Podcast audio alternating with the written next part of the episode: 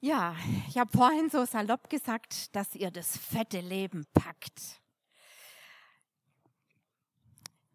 Wir haben ja Thema diese Woche beherzt leben. Und ich habe so gedacht, vielleicht geht es auch einfach ein Stück drum, beherzter zu leben. Vielleicht seid ihr ja schon ein Stück mehr so bei eurem Herzen und habt einfach die Sehnsucht, dass das noch mehr werden kann. Und wenn ihr euch erinnert, waren wir am ersten Abend hier so an diesem Herzensthema dran, dass das Gottes Herz ist. Und eigentlich gedacht ist, dass wir hier diesen Platz an seinem Herzen haben. Aber einfach immer wieder auch wir in Zeiten sind, wo wir weiter weg sind oder mal da oben sind, mal da unten sind oder wo sie hier sogar vielleicht Sachen dazwischen stehen. Und Gott aber immer wieder auf der Suche ist nach unserem Herzen und sich danach sehnt, dass, dass einfach dieser Platz hier, dass wir da wieder reinkommen. Und wir haben da auch gesagt, wenn wir da nicht sind, dann ist in Gottes Herzen eigentlich ein Loch. Muss man sich auch mal vorstellen, da fehlt ihm was. Und mir natürlich auch, klar. Ja, und wenn ich so gesagt habe, wir besuchen zusammen den Gideon.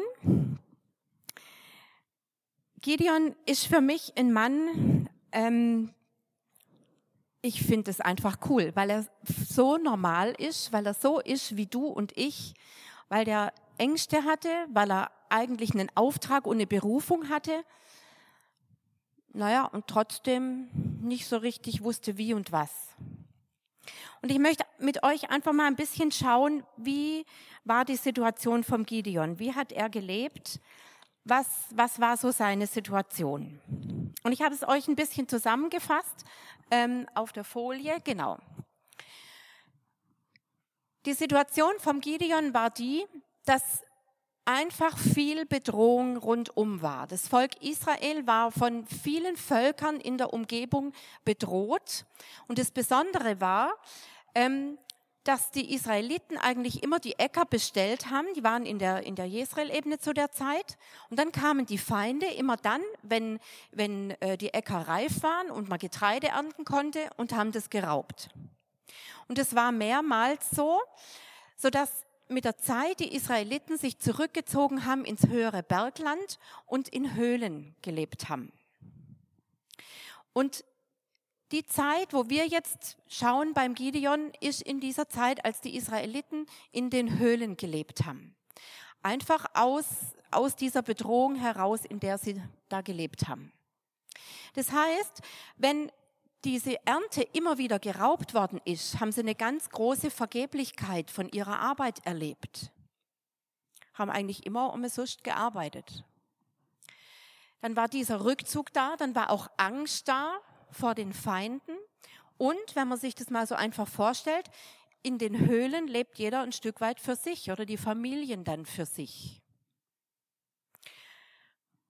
Und das hat zur Folge, dass sie auch, ich habe da so geschrieben, die Augen wurden trübe, okay, heißt, der Blick auch für das oder für das Volk, das sie von Gott her eigentlich waren, den gab es nicht mehr so und auch die Ermutigung zueinander oder einfach einander zu treffen und in dem zu leben, was Gott eigentlich für sie gedacht hat, hat auch nicht mehr so stattgefunden, weil es war ja jeder mehr für sich. Das heißt, sie haben ein ganzes Stück ihre Identität auch verloren. Und dadurch war dann natürlich auch die Kampfkraft weg und der Frust war groß.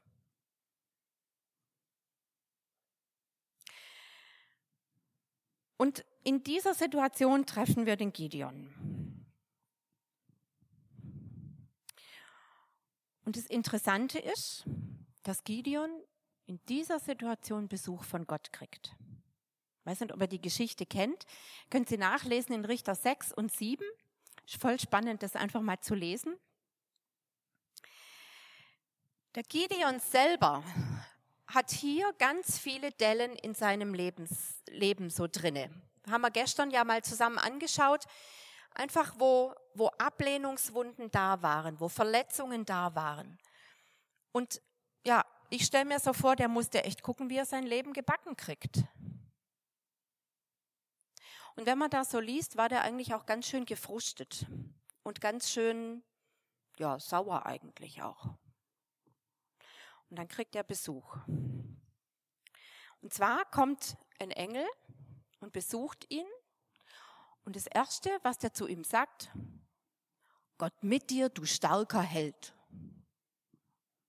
Ups. Habe ich mich verhört oder was? Meint ja irgendjemand anders? Noch jemand hinter mir? Gott mit dir, du starker Held. Hey, hallo, was ist da heldenhaft, wenn dauernd hier alles geklaut wird, wenn ich voll im Frust hock, wenn alles sozusagen scheiße läuft? Was ist da dran heldenhaft, bitteschön? Gott mit dir, du starker Held. Und das finde ich schon mal einen ganz wichtigen Punkt, dass Gott in diese Mischsituation von dem Gideon reinkommt und eine völlig andere Sicht der Lage hat. Ist doch genial, oder? Ich weiß nicht, in was für einer Situation du bist, ob es da auch so Sachen gibt, die so mischtig sich irgendwie anlassen und wo du denkst, boah, ey, wenn das mal irgendwie gut ausgeht. Und da kann dich Gott auch besuchen. Sagt auch zu dir, hey, Gott mit dir, du starker Held, du starke Heldin. Fühlt ihr euch so? Ups. ja, ich auch nicht immer. Und wisst ihr, was ich noch cooler finde?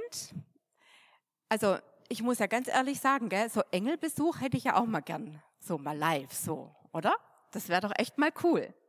Hey, jetzt kriegt der Gideon Engelbesuch und der hat nichts anderes zu tun, als zu motzen hat er erzählt hier erstmal von wegen, ja, warum Gott so lange gewartet hat und alles ist so schwierig und überhaupt und was weiß ich. Und hey, lässt erstmal alles hier raus, wie es ihm eigentlich geht. Ganz schön mutig, oder? weiß nicht, ob ich mich das getraut hätte. Aber das gefällt mir so an dem Gideon, dass der da ich sag mal so, aus seinem Herzen da irgendwie das nicht verzwingt, von wegen jetzt die Klappe zu halten, sondern das bricht richtig aus ihm raus und er schüttet Gott sein Herz aus und sagt, hey, was für ein Mist hier. Und das ist was ganz Gesundes. Und in den Psalmen begegnet uns das ja auch, wo, wo der David ja richtig Gott auch mal so erzählt, was hier jetzt eigentlich Sache ist und wie, wie schlecht es ihm geht. Ich habe am ersten Abend schon gesagt, dass wir kürzlich auf einer äh, Weiterbildung waren von einer Hirnforscherin zum Thema eben toxische Gedanken. Und da, da hat sie auch einen Schwerpunkt gehabt, dass so negatives Denken und diese negativen Prägungen oder das, was in uns so negativ rumgurkt, wo wir einfach ärgerlich drüber sind, wo wir Mühe damit haben, wo wir nicht klarkommen, wenn, wenn wir das in uns behalten, verändert es unser Denken, also das kann man nachweisen ähm, mit, mit diesen verschiedenen Röntgenaufnahmen und hat auch ins Körperliche rein wirklich diese negativen Auswirkungen. Kennen wir schon länger von der Psychosomatik her, aber es gibt wirklich wissenschaftliche Beweise dafür. Und Gedanken machen solche, solche, ähm, wie soll ich sagen, so, wie so Gedankenbäume, wenn, wenn sie auf eine gute Art denken können und wenn sie kreativ sein können. Und wenn es negative Gedanken sind, dann zerfällt es oder es verklumpt. Aber dann ist nichts, dass sich da neue Stränge bilden würden. Und das finde ich schon interessant, dass da auch organisch in uns das Auswirkungen hat, wie ich denke und was ich damit mache. Der Gideon schüttet Gott sein Herz aus und lässt diesen Dampf ab.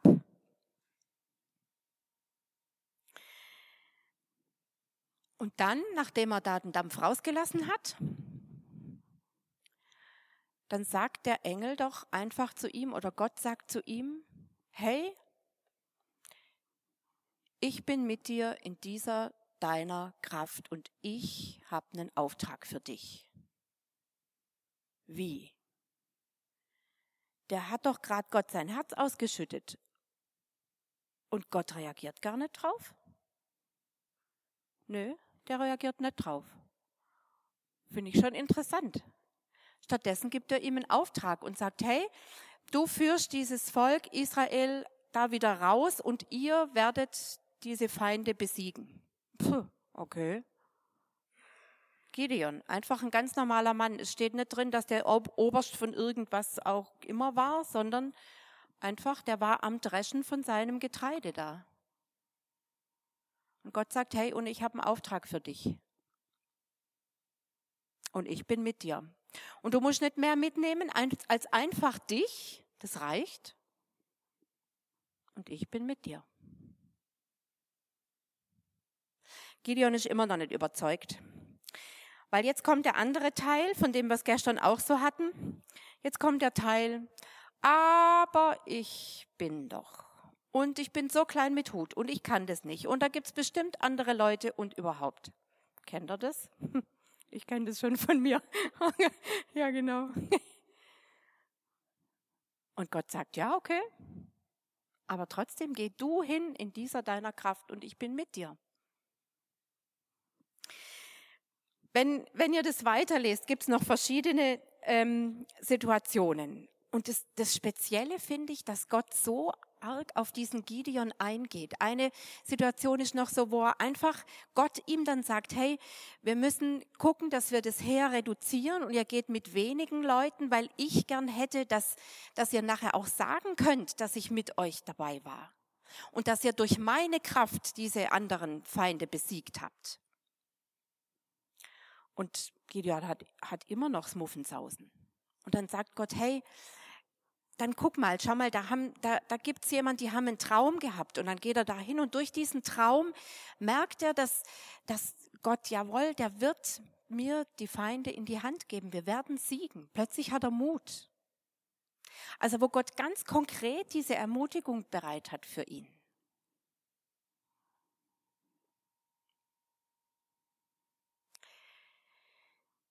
Für den Gideon ist ein Stück Weg gewesen, dahin zu kommen. Und das ist für uns auch.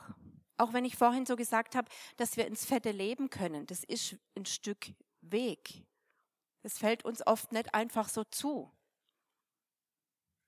Der Gideon hatte die Wahl, ob er Gott glaubt oder diesen ganzen Befürchtungen und den ganzen Bedrohungen, die er ja dauernd da erlebt hat. Und das wird jetzt nicht so ausführlich beschrieben, aber ich denke, das war nicht einfach für ihn. Und dann hat Gott noch was ganz Spezielles gemacht. Das, was wir eigentlich so die letzten Tage auch immer wieder gemacht haben. Er hat ihm gesagt, du weißt was, du müsstest noch ein paar Dinge ordnen.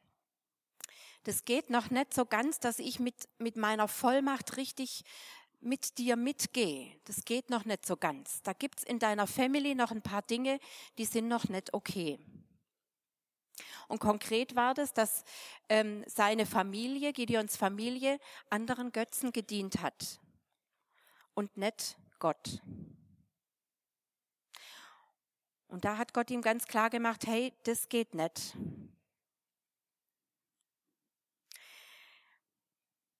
Im Römer 8 steht, dass es keine Verdammnis mehr gibt für die, die in der Lebensgemeinschaft mit Jesus sind. Es gibt keine Verdammnis mehr. Also das heißt im Klartext, ähm, die Gnade ist größer, mal so rum ausgedrückt. Aber was bleibt, ist, dass, dass Gottes Herz einfach diese Sehnsucht hat, dass er der Einzige ist in unserem Leben. Und Gott möchte nicht die Ehre mit anderen teilen. Nicht mit Dingen, wo wir mehr Zeit verbringen als mit ihm. Und es sind vielleicht Sachen, ja, wo wir im ersten Moment gar nicht dran denken. Aber wo ich immer wieder merke, ich sag mal so, das ist ein eifersüchtiger Gott. Der möchte, dass wir 100 pro ihm nachfolgen. 100 pro diese Gemeinschaft mit ihm hier leben und pflegen. Wir haben am ersten Abend ähm, diesen, diesen Vers gehabt aus dem fünften Mose, wo es heißt, ich lege dir vor, Leben und Tod, Segen oder Fluch. Und dann geht's nachher weiter.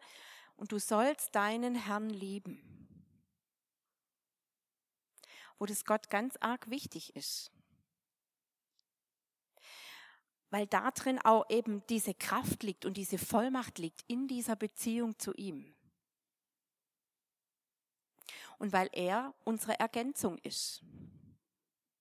Wenn mein Herz da in seinem Herzen ist, dann ist es ein Ganzes. Und da will er mit uns hin. Und deswegen arbeitet er an unseren Herzen.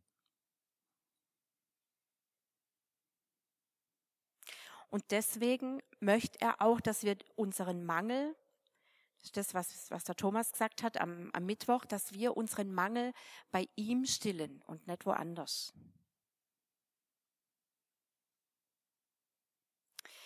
Ja, und dann kann es losgehen. Nachdem Gideon da so einige Sachen erledigt hat und geklärt hat, reduziert Gott radikal das Heer und sagt, hey, weil ich eure Stärke bin, weil ich der bin, der mit euch zieht.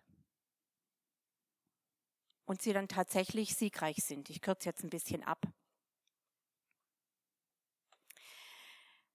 Und ich habe für mich auch so gemerkt, es ist auch ein Schutz für uns, wenn, wenn Gott so diesen alleinigen Anspruch hat. Es ist auch ein Schutz für uns, dass wir nicht diejenigen sind, die das alles alleine hinkriegen.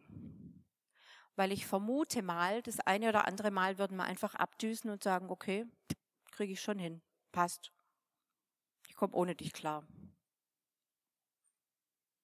Und weil Gott es weiß und wir auf Ergänzung von ihm angelegt sind, haben wir immer wieder Mangel. Brauchen wir ganz schlicht und ergreifend ihn. Und dann sind wir in dieser Fülle, weil er ein Ganzes draus macht. Ihr kennt sicher diesen Vers, meine Kraft ist in den Schwachen mächtig. Und das ist genau das. Ich kann in meiner Schwachheit kommen und er kommt mit seiner Stärke und dadurch gibt es dieses Ganze. Und dann ist es das Powerpaket. Ich habe euch mal aufgeschrieben und zusammengefasst auf einer Folie, was so unser Stand ist. Wer wir eigentlich so sind. Ich bin sein Kind ich bin Erbe. Und wohlgemerkt, das ist ja nicht irgendwem, irgendwer, so irgendwie so ein Hinslibins, von dem man nicht viel kriegt oder so. Das ist der allmächtige Gott, der sagt, wir sind Erben und wir sind Hausgenossen. Müsst ihr euch mal klar machen, das ist ganz schön viel. Also das wird heißen, ihm gehört ja das Universum und alles, was es da gibt. Und es gehört uns auch.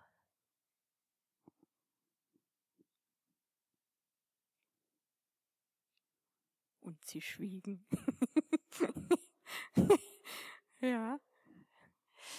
Wir sind Gottes Hausgenossen, das hatten wir gestern schon. Wir sind auch seine königliche Priesterschaft und wir sind Freunde Gottes.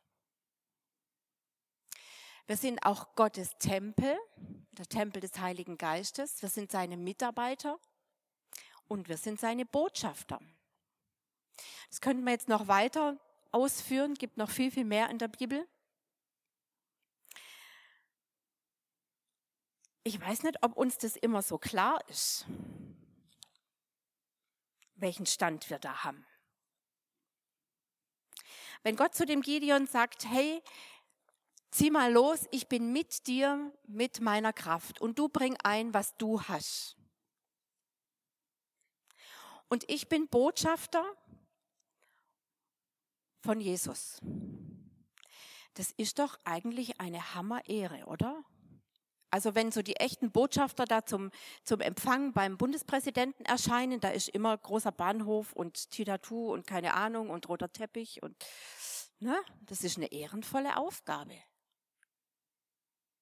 Ich bin mir gar nicht sicher, ob wir das uns immer so bewusst sind. Und das Coole ist, ich muss nicht mehr mitbringen, als was Gott in mich reingelegt hat. Ich bin mit dir in dieser deiner Kraft. Oder mit einem anderen Bild ausgedrückt, wenn Jesus sagt, ihr seid Salz, ihr seid Licht, das Salz tut nicht viel dazu, zu dem, was es ist. Es ist Salz. Fertig. Und Licht, also das Beispiel mit der Kerze, die brennt. Okay. Aber sie tut auch nicht viel dazu, dass sie brennt. Sie wird angezündet und dann brennt sie. Das heißt eigentlich, es geht darum, dass ich in meiner Bestimmung lebe, von Gott her, mit den Gaben, die er mir gegeben hat, Beziehungen pflege, mit anderen zusammen Gemeinschaft habe. So, und den Rest macht er. Ist doch cool, oder? Ja.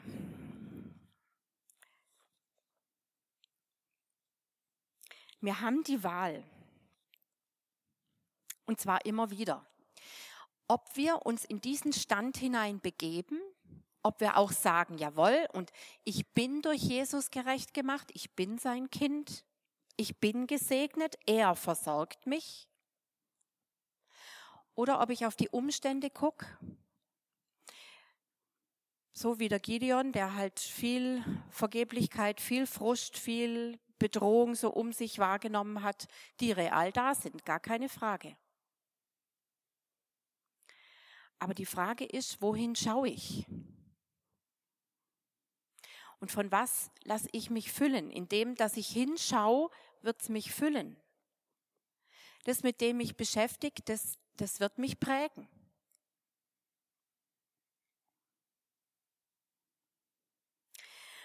Und was das Wichtige dabei ist, wie Gideon sind wir auch Lernende. Das heißt, Manchmal klappt es nicht so gut und dann klappt es wieder super. Und es ist völlig okay.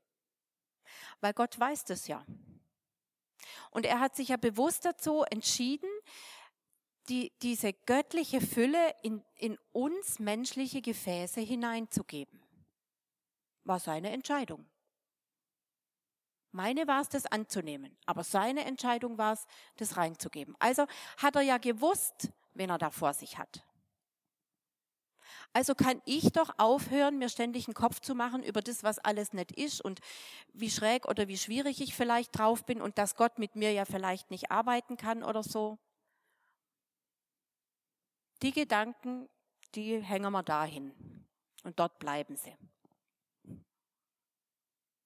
Und wir nehmen uns doch besser das, dass Gott sagt, jawohl, ich bin mit dir, geh hin in dieser deiner Kraft und sei Salz oder sei Licht. Einfach so, wie du bist. Ich hätte gern, dass ihr einfach euch das mal so zusprecht. Einfach immer jedem Nachbarn hier so. Und einfach mal sagt, hey, Gott mit dir, du starker Held. Oder Gott mit dir, du starke Heldin. Macht es mal. Und guckt mal, wie sich das anhört. Und?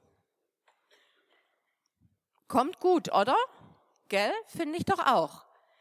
Das ist doch was völlig anderes, als wenn ich dann höre oder denken muss, was alles nicht stimmt und was alles noch schief ist oder keine Ahnung. Nö. Gott mit dir, du starker Held. Eigentlich sollten wir uns immer, wenn wir uns treffen, so begrüßen.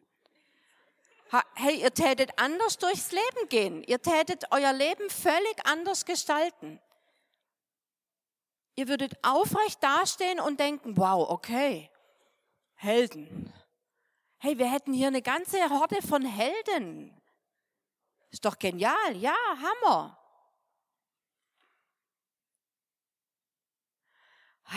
Tief durchschnaufen. Alle sind wir Helden Gottes. So, das ist unser Stand.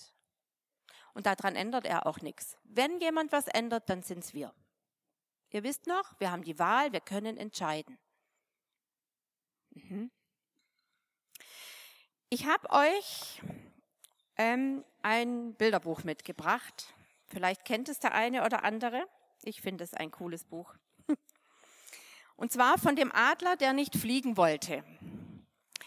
Ist eine Geschichte, die der Verfasser eigentlich fürs afrikanische Volk geschrieben hat.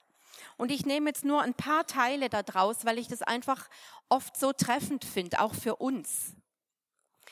Und zwar geht es darum, ähm, dass eines Tages ein, ein Adler, äh, sorry, nein, ein naturkundiger Mensch einen Bauern besucht und der zeigt ihm seinen Hühnerstall. Und in dem Hühnerstall entdeckt der ähm, naturkundige Mensch plötzlich, dass es da einen Adler gibt. Dann denkt er sich, hoppla, was geht hier denn ab? Was hat denn ein Adler im Hühnerstall zu suchen? Und da fragt er den, den Bauern dann und dann kommen sie so ins Gespräch und so. Und dann heißt Hanne, der ist schon immer hier und der bleibt hier und also der ist da unter den Hühnern und es geht ihm gut und alles Paletti. Hat Fressen und ne, kann sein Leben gestalten und so, der ist da. Ja, genau, im Hühnerhof, na klar. Gewisse Freiheiten hat er ja. gut. Und dann gibt's einige Versuche von diesem naturkundigen Menschen, den Adler zum Fliegen zu bewegen. Also zum Beispiel steigt er mit ihm aufs Dach und guckt, ob der da nicht runterfliegt. Geht aber nicht. Und dies und das. Und der gutste Adler landet immer wieder im Hühnerstall. Und er ist einfach nicht zum Fliegen zu bewegen. Es geht einfach nicht. Und dann eines Tages kommt dem naturkundigen Menschen, nachdem er ewig gebrütet und überlegt hat, die geniale Idee und er denkt, okay, an diesem Morgen werde ich mit dem Adler auf einen Berg gehen und wir werden den Sonnenaufgang zusammen angucken und dann mal sehen. Dann müsste es eigentlich klappen. Und dann sind sie morgens früh aufgestanden, der hat ihn genommen auf der Hand und ist mit ihm da hochgelaufen, den Berg hochgelaufen. Und dann geht die Sonne auf und siehe da, bling. Und der Adler guckt direkt in die Sonne und plötzlich erwacht da was in ihm. Und er breitet seine Flügel aus und fliegt von dannen. Er hat seinen Stand gefunden. Es hat eine Weile gedauert. Haben wir unseren Stand schon gefunden? Oder kehren wir zwischendurch immer mal wieder in den Hühnerhof zurück? Weil es halt da so vertraut war und so bequem war und das Futter ist ja geliefert worden. Da muss ja nicht viel wagen. Versorgt bist, ist ja alles okay. Aber du bist halt nicht in deiner Bestimmung drin. Das ist der Haken. Und irgendwann fällt dir das wahrscheinlich dann doch auch auf. Ich finde es so cool, dass der Adler in die Sonne guckt und das da macht, das schafft's in seinem Herzen. Da plötzlich passiert's. Sprich, wenn wir hier an diesem Herz von Gott sind, wenn wir Jesus in die Augen gucken und einfach diese Nähe zu ihm suchen, da fängt es an zu pulsieren, da geht was. Und da kommen wir auch in diesen Stand hinein, zu sagen, ja, ich pack's an. Ich nehme mein Heldendasein an.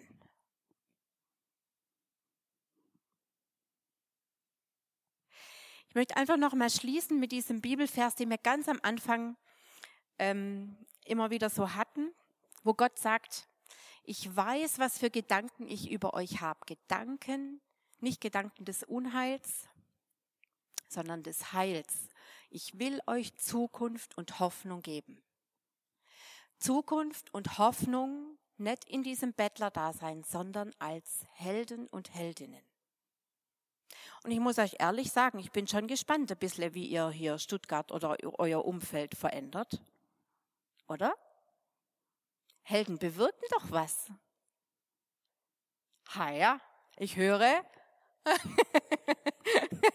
Aha. ja. genau. Ich möchte einfach noch beten und wir werden auch nachher eine Zeit haben, wo ihr das für euch einfach auch noch mal festmachen könnt und so packen könnt und sagen könnt, ja, und das nehme ich an.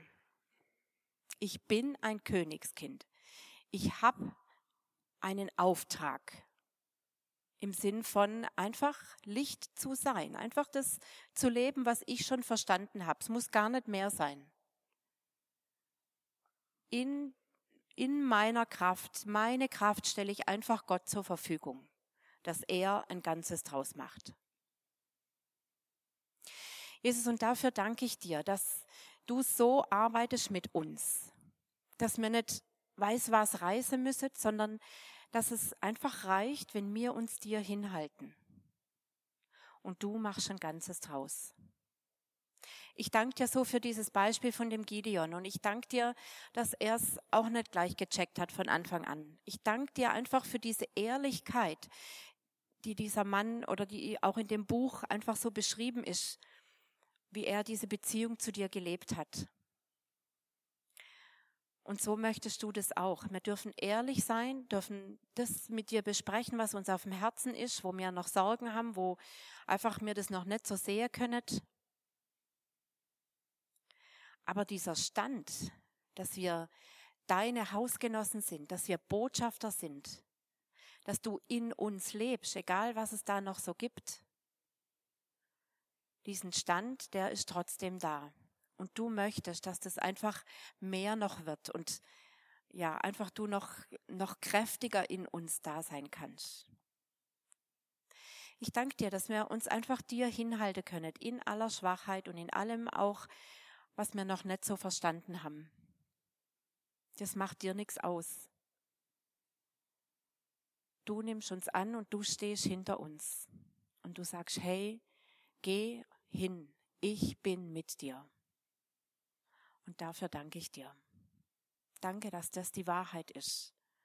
Und danke, dass, dass du uns einfach zurüstest mit all dem, was wir brauchen, dass du der bist, der uns versorgt. Danke dafür. Amen.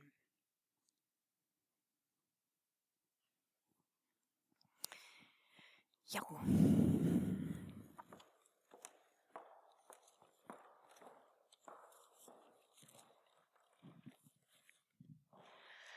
Cool, Gabi. Vielen Dank für diese ermutigenden Worte. Ich weiß nicht, wie es euch geht, aber ich hätte jetzt Bock, mir direkt so ein Cape umzuschnallen. es, tut einfach gut, wenn man diesen Zuspruch kriegt und mal wieder erinnert wird, was so eigentlich die Kernidee war. Gell? Und wir würden euch heute Abend einfach auch gerne ganz viel Fülle mitgeben und haben uns ein paar praktische Dinge auch überlegt, ähm, die wir euch ja jetzt als Angebot ähm, sozusagen darlegen. Und zwar seht ihr vor euren Stühlen jeweils immer so ein Herz. Ähm, das hängt an einem Stück Tesa. Und die Idee ist, dass wir ähm, jetzt eine Zeit haben, wo ihr so ein bisschen ähm, hier durch den Saal laufen könnt und jeder sollte ein Herz auf dem Rücken haben. Und dann liegen da auch Stifte und dann könnt ihr quasi, was